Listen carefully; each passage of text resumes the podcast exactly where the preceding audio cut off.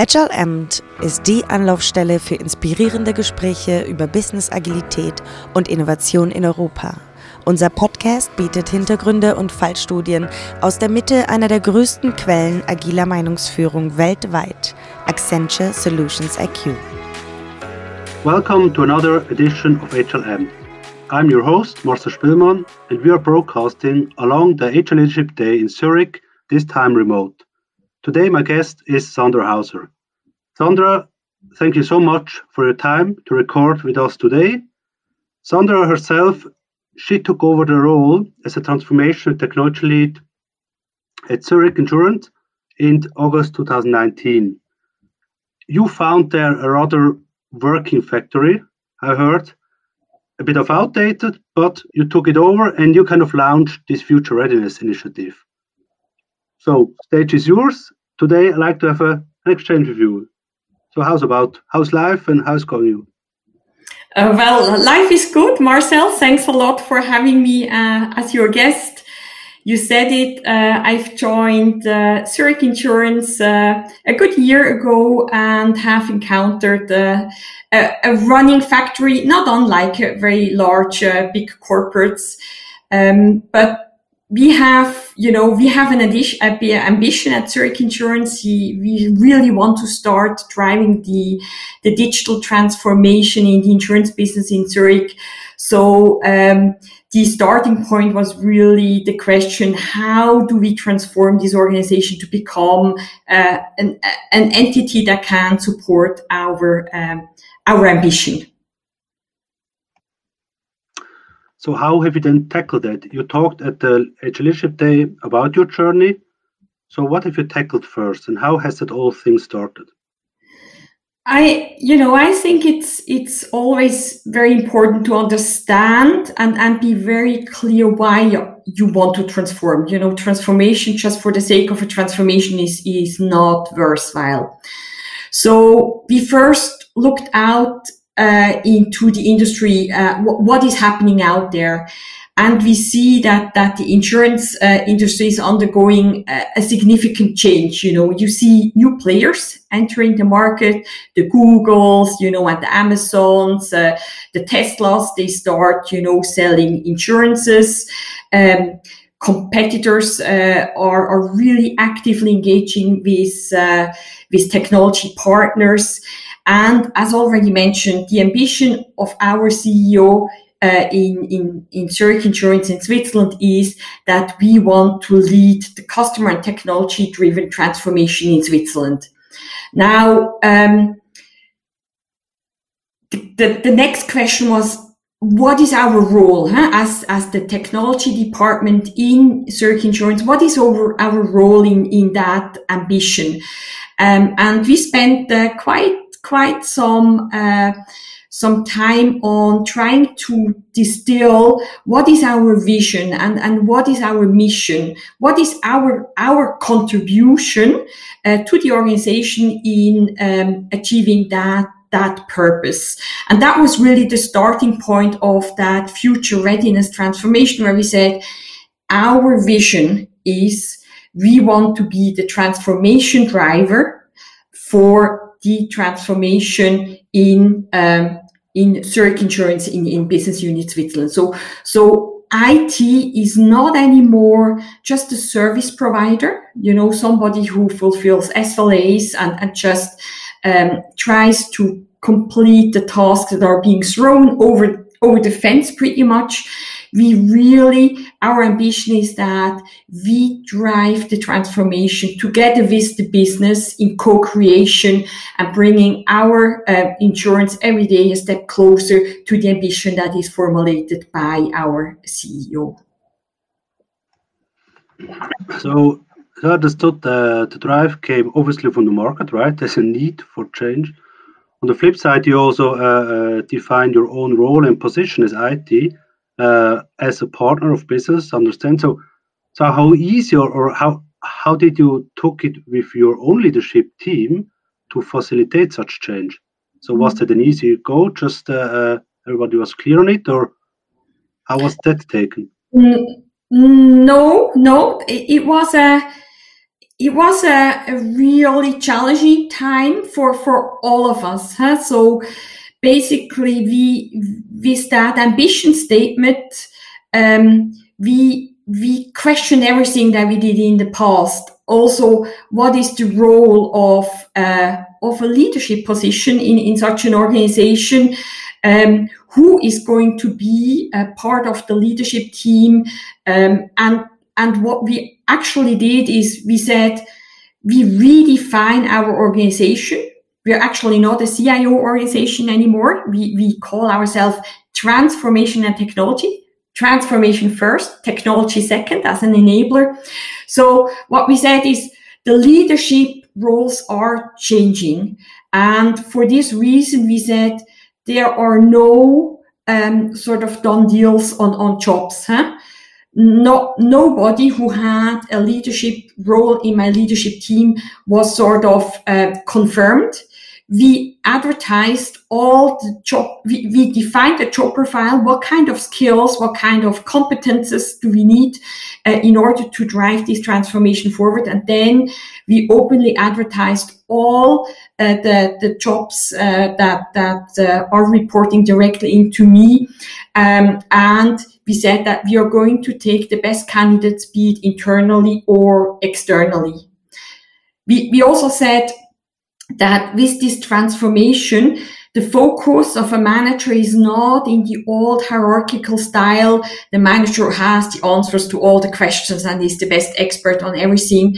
We really started to distinct between a leadership person, huh?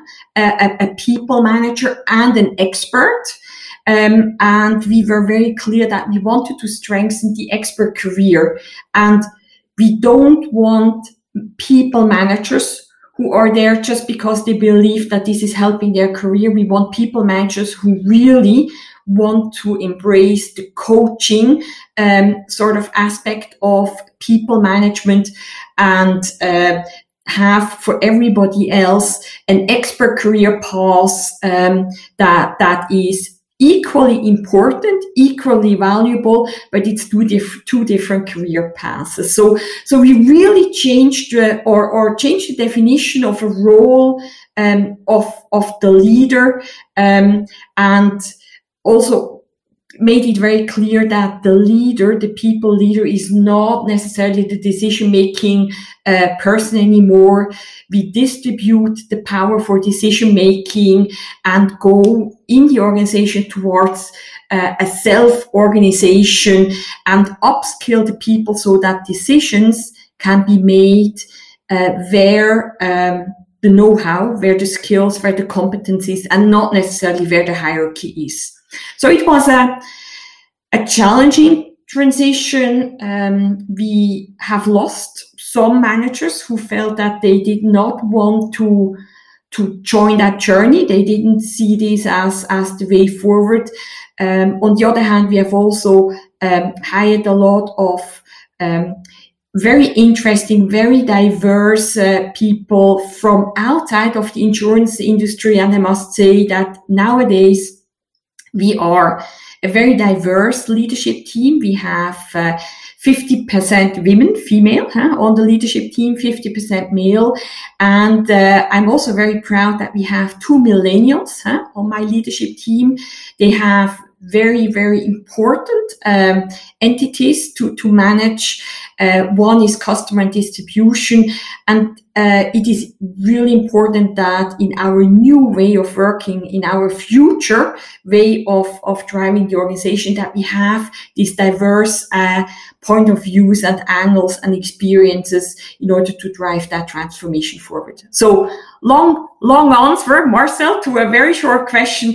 It was uh, a demanding also an emotionally demanding um, journey to really define how do we want to organize ourselves, how do we want to structure, and also to select the people um, who uh, could best fulfill these jobs. But uh, I must say we have a fantastic leadership team by now, and it was uh, worthwhile the the the effort to go through this time of uncertainty and also turmoil in the organization.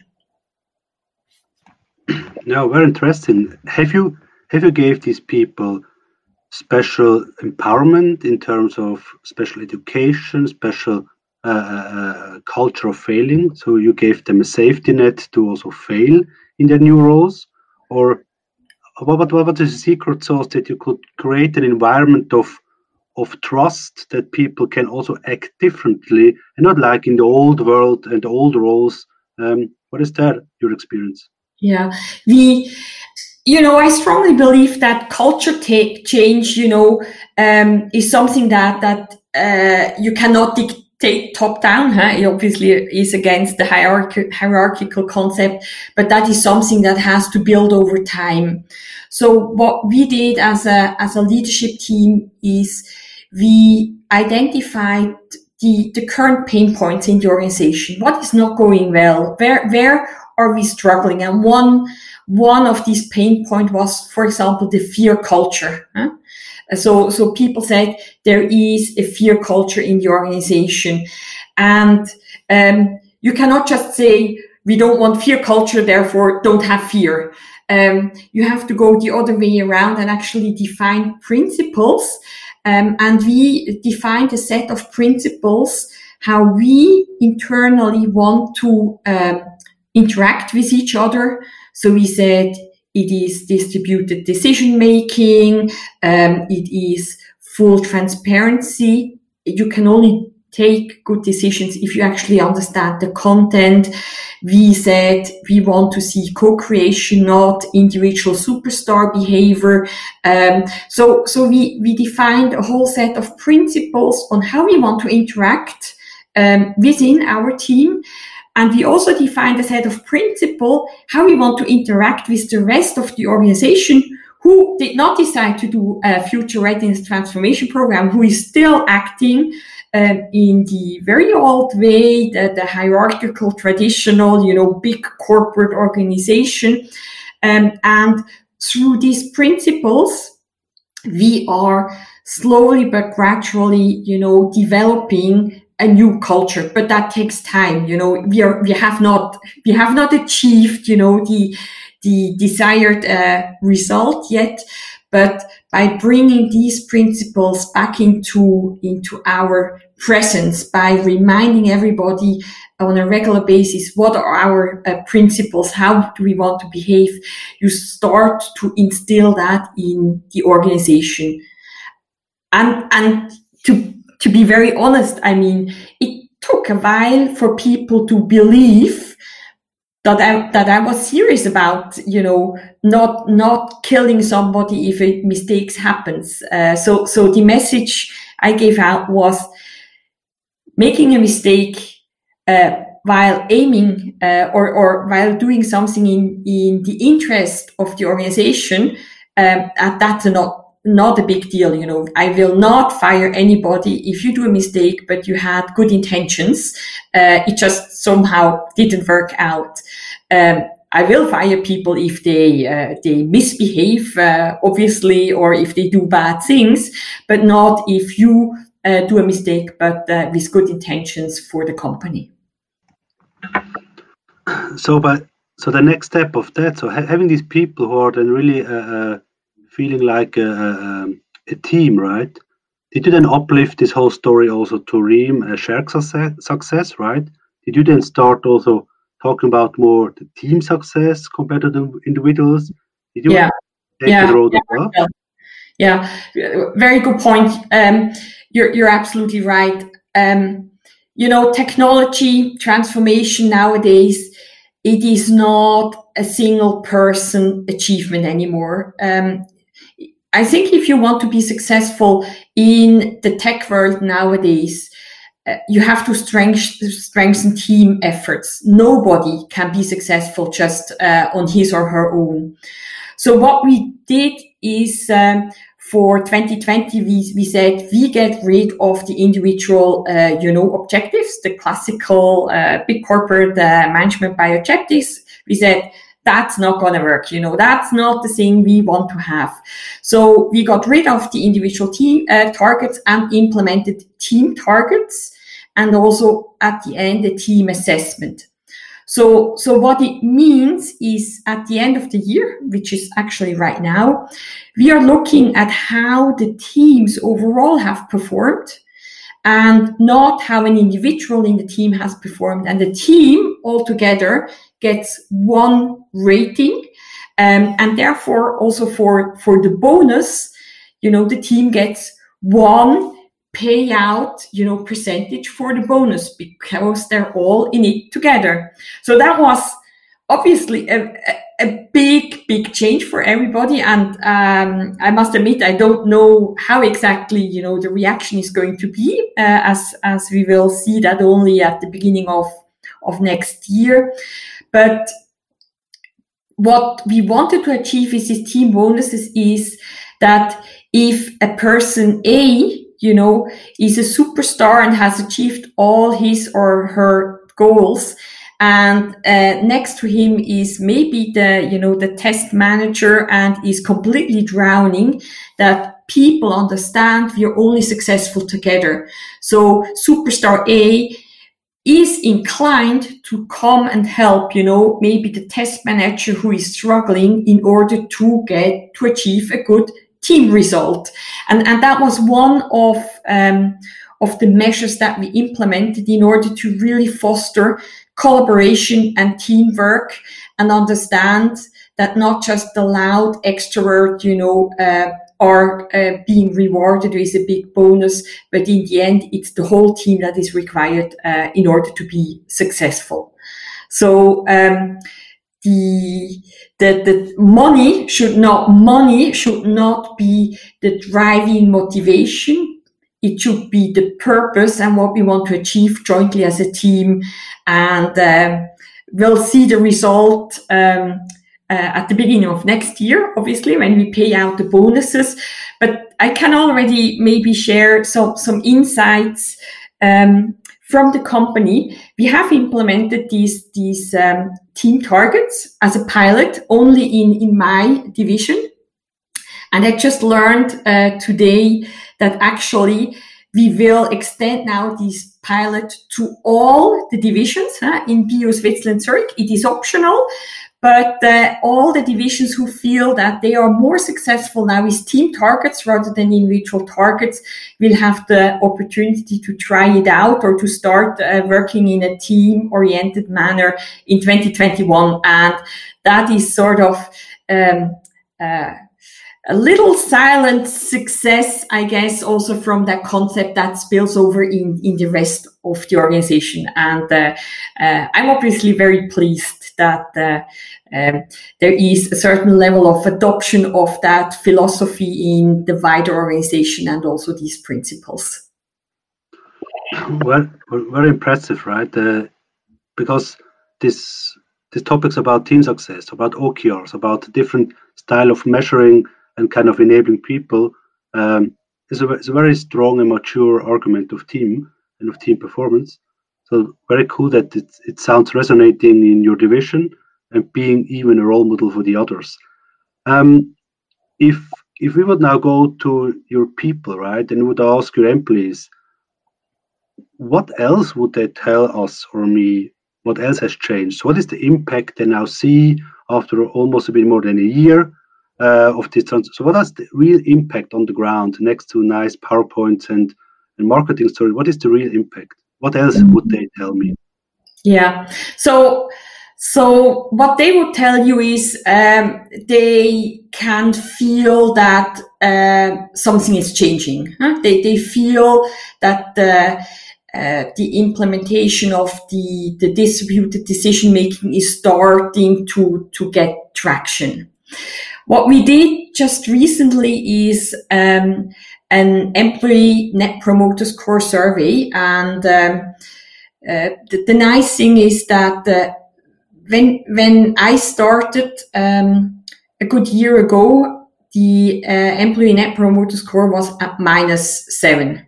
So what that means, uh, you know, in, in, in real words, me, if somebody had a job elsewhere, you know, they left. So it, it was not a not a cool place uh, to work and nobody would would actually recommend you know um, coming uh, or, or recommend Zurich Insurance as as the employer of choice. Um, the last round of uh, employee net promoter score survey that we did uh, roughly a month ago uh, ended up at 63. So what we did is actually a jump of 70 points huh, in the employee net promoter score. Now, uh, just to be very, very uh, honest, it is clear that not everything can be, can be attributed, you know, to, to the future readiness initiative. It also has to do with how Zurich Insurance has uh, treated the employees during the Corona crisis. So it has a couple of elements. I don't want to to just say, you know, this future readiness uh, initiative has uh, has uh, had that that uh, impact of 70 points increase, but it clearly had an impact overall, whether it's 70 point uh, or 60 or 50. But but you see, there is a lot more identification with the organization. People are much more loyal um, to the organization. They actually start recommending their colleagues to come and work for us. So, so that's a good thing. Um, we have also um, pushed transparency as, as a key theme in the organization. Transparency meaning everything that is not under non-disclosure or strictly confidential is public. So every employee, no matter what level, no matter uh, what tenure, has access to all the relevant information, be it strategy, budget, decision. Why? Because you can only do good decisions in the interest of the company if you understand the context, context, if you understand where we want to go to. So these this increased transparency, the access to information, the, the very active pushing of information in the organization is, is something that uh, uh, our employees really, really um, appreciate. We see um, more collaboration um, and between the teams. Um, that is that is a nice thing. What we still see is that the teams that have now their team objectives they still or, um, function uh, to some extent in silos and that is sort of one of the regrets that i have that we have not managed to to really lift that we are only successful as one team really to the whole transformation and technology entity right now it's still an understanding that it is the different you know sub teams that uh, sort of are successful together.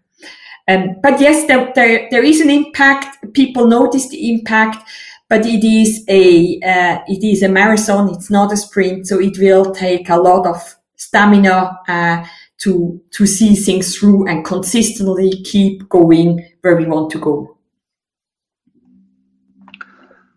So I see you you you're running now kilometers of kilometers with your team, but um, it's also it's also good to hear uh, that some things haven't worked yet or are still in progress to become successful. If I would catch up this one, right? Um, so if you if you could turn back the time, um, what would you do then differently? If you could do it next again, what would you do differently? Because you maybe face a challenge now, which maybe another thought processes would be helped better? What is there you're learning? Mm-hmm. Well, you can always do better, huh? So, um, one thing, one thing that um, that I would differently is um, I would try to involve the team leaders, not my direct reports, uh, uh, the section leaders, but the team leaders, a lot um, stronger. I, I, would really try to bring them earlier along into the transformation um, journey. There is still a gap in the understanding of the why and the how and, and also the, the change of, of leadership attitude between my management team, direct management team, and then the team leaders.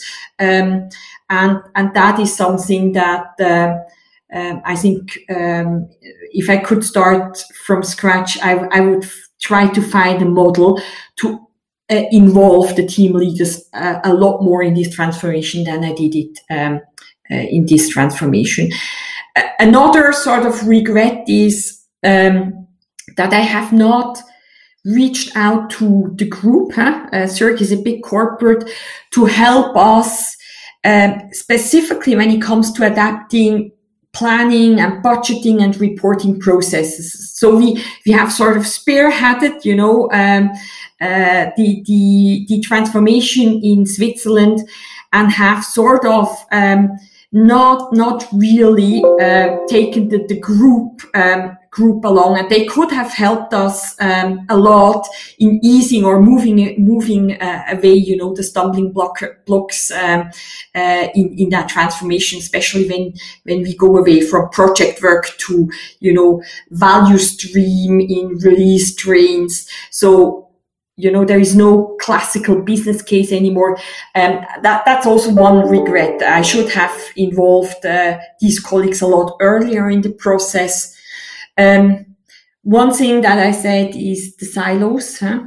we have broken silos done a new organization and created new silos um, that that was clearly not my ambition now we have to think about how we can really lift that um, that team spirit, you know, to the whole TNT organization or to the whole BU uh, organization and not create uh, new silos.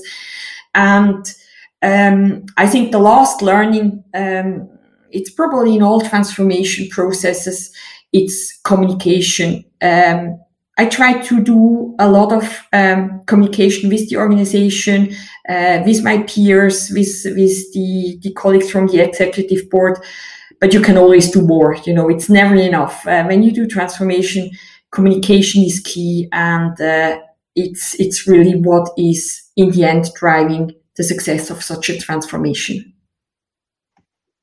Yeah, fully agree. You can't talk too much about it, right?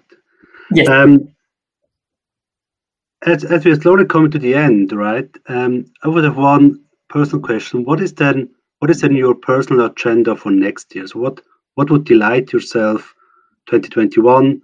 What are the two, three big dreams you now will do? So what what's next, right? Because you achieved a, a quite maturity. So what's next?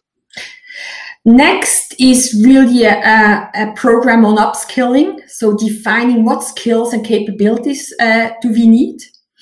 Um, and other important aspect is that we revise the culture principles and check out, you know, are they still valid? Do we still see the same pain points or do we have different pain points that we have to address with principles?